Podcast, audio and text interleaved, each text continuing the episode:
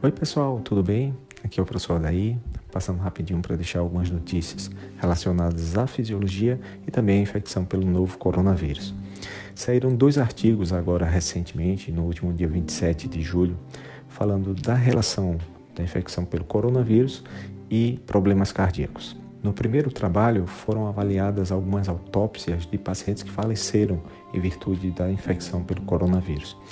Desses pacientes, que foram 39, 60% apresentavam o vírus no miocárdio, ou seja, também tiveram infecção no músculo cardíaco, além da via respiratória. Assim, esse dado é importante porque mostra que o vírus também tem afinidade pela estrutura cardíaca, que seja pelo músculo, pelo miocárdio, outras estruturas também podem ser afetadas, tipo válvulas e envoltórios, pericárdio endocárdio.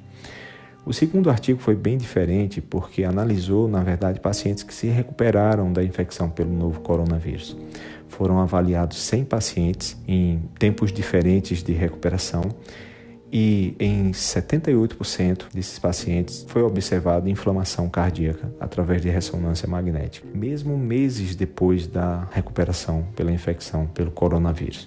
Então isso mostra também que além da via respiratória, o músculo cardíaco e o coração, de uma forma geral, pode ser afetada pela infecção do coronavírus. E qual a consequência para isso? Bem, a curto prazo se imagina que pode surgir arritmia, tromboembolismo e a própria infecção pode comprometer a contratilidade cardíaca.